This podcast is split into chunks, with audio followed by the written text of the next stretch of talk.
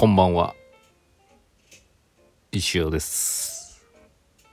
このもしかしたら今ふと思ったんですけどこの最初の「こんばんは石尾ですか福山ですか」どっちか当てゲームを心の中でやってる人いたら大体友達。あの嬉しいなと思います。今日は当たったでしょうか？今日は石尾でしたけど。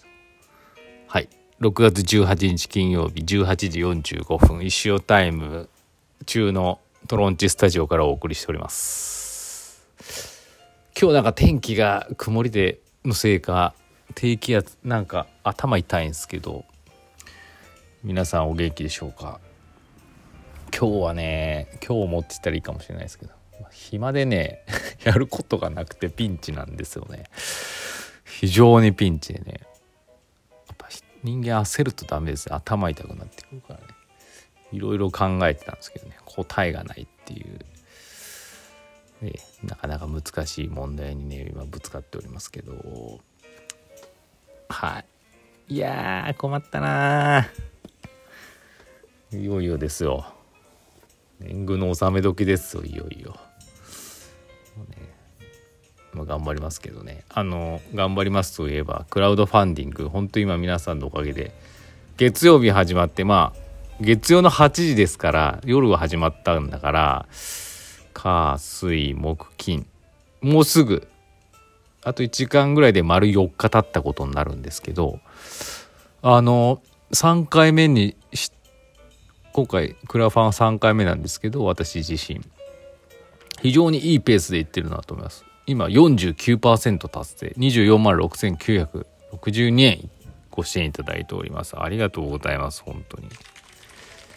いいペースですね。39名の方。まああの1人の方が2回支援するとその2人分にあのカウントされてるんで。実際はもう少し39人もいないかもしれないですけど非常にいいペースでご支援の方いただいております。もうちょっと今日中にねあの50%いくといいなと思っております。はい。まああのクラファンって最初の1週間と最後の1週間がまあ大事って言われててこのもうまあ最初の1週間まあ経ってないですけど今のところ毎日1人は今日はちょっと1人ですけど毎日ね誰かがあのご支援くださってていい感じに進んでるなと思っております。はい。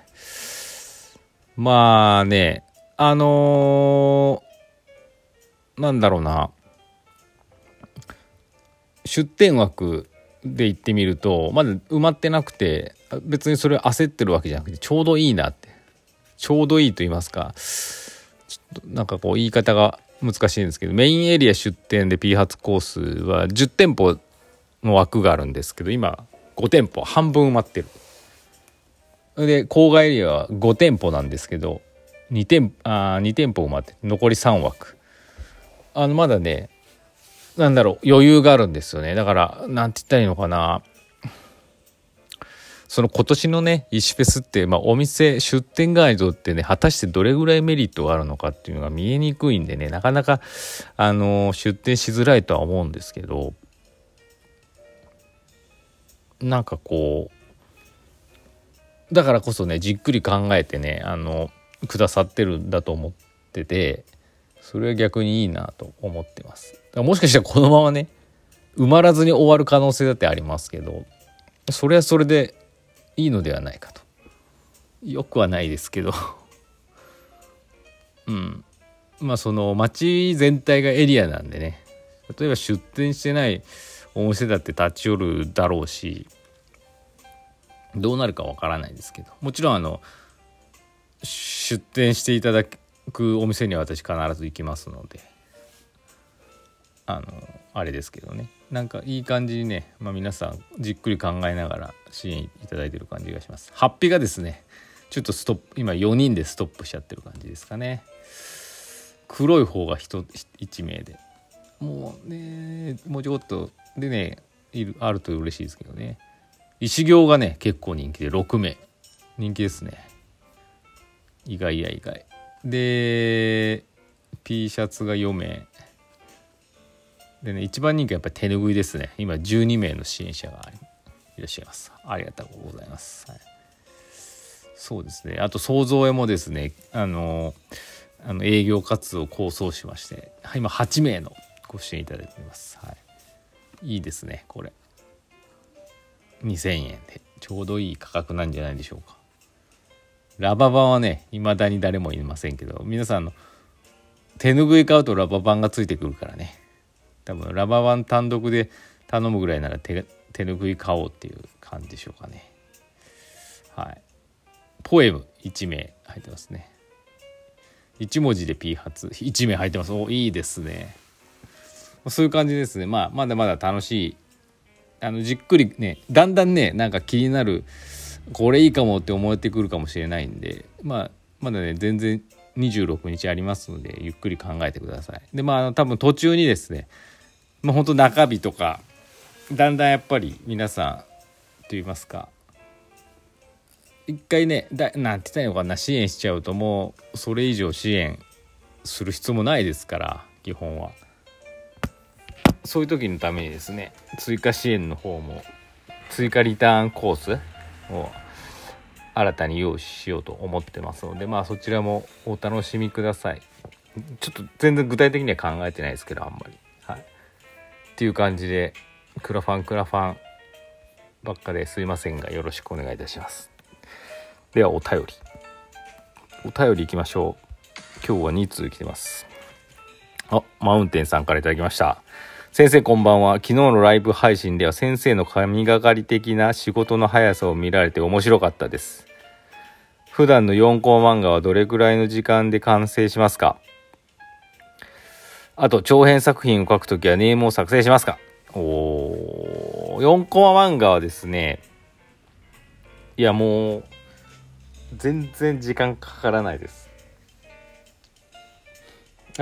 あのあれなんですよ。だから4コマ漫画ってネタが浮かんでるか浮かんでないかがちょっとポイントでなんか面白いのあるなと思ったらすぐ書けるし例えば最近よくやってた何かの反対語って何々だなとかああいうやつなんても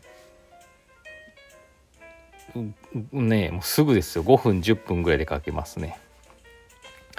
今日のはねあの石弘の愛の骨が喉に刺さったっていう漫画はねあれま事実なんですけどね。あのネタに届かあの掴むまでちょっと時間かかってさらにオチを考えるもう落ちなくていいやと思ってちょっとね時間かかりましたけどそうどうだろうね。30分ぐらいかな。うん。だから普段の4コマはやっぱかけもうねもう8年以上やってますんでねそんなに時間かからないです。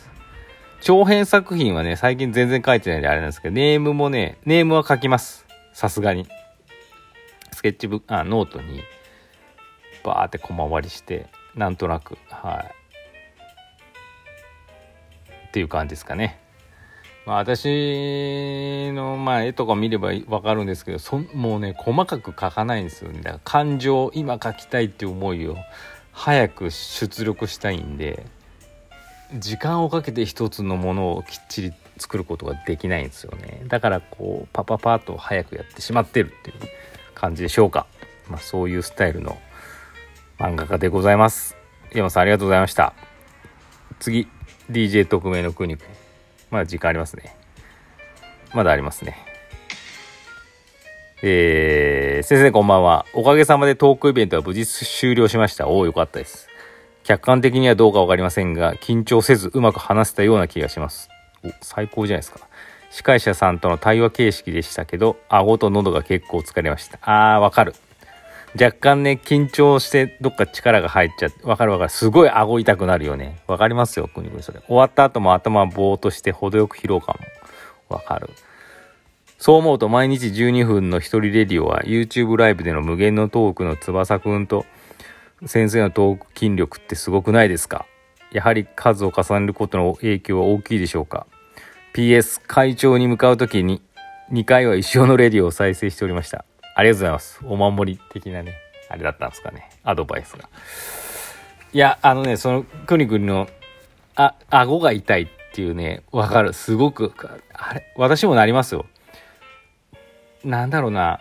うん、わかるわかる。非常に。だから、私も知らない人と喋ったり、打ち合わせとかで。なんかこう、緊張した状態でやっぱりこうなんかそう話すとそうなりますよ終わった後。頭も痛かったり。酸欠感じ。うん。はい。なんでね私も福に国と全く一緒だと思います。でこのレディオも YouTube もあれは全くそういうことはない。もうエンドレスに喋れるね。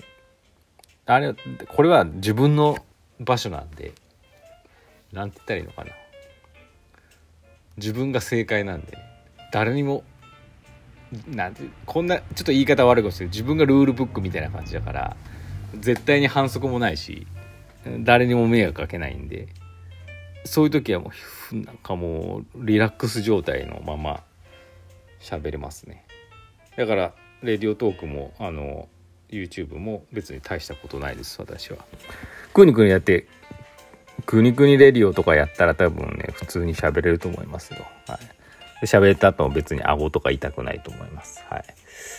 と思いますよ。あっという間に12分ですあの、くにくにやってみたらどうでしょうか？くにくにレディオともうね、そういう喉が痛いとか顎とか関係ないですから。あ、もう時間です。ちょっと顎が痛いので、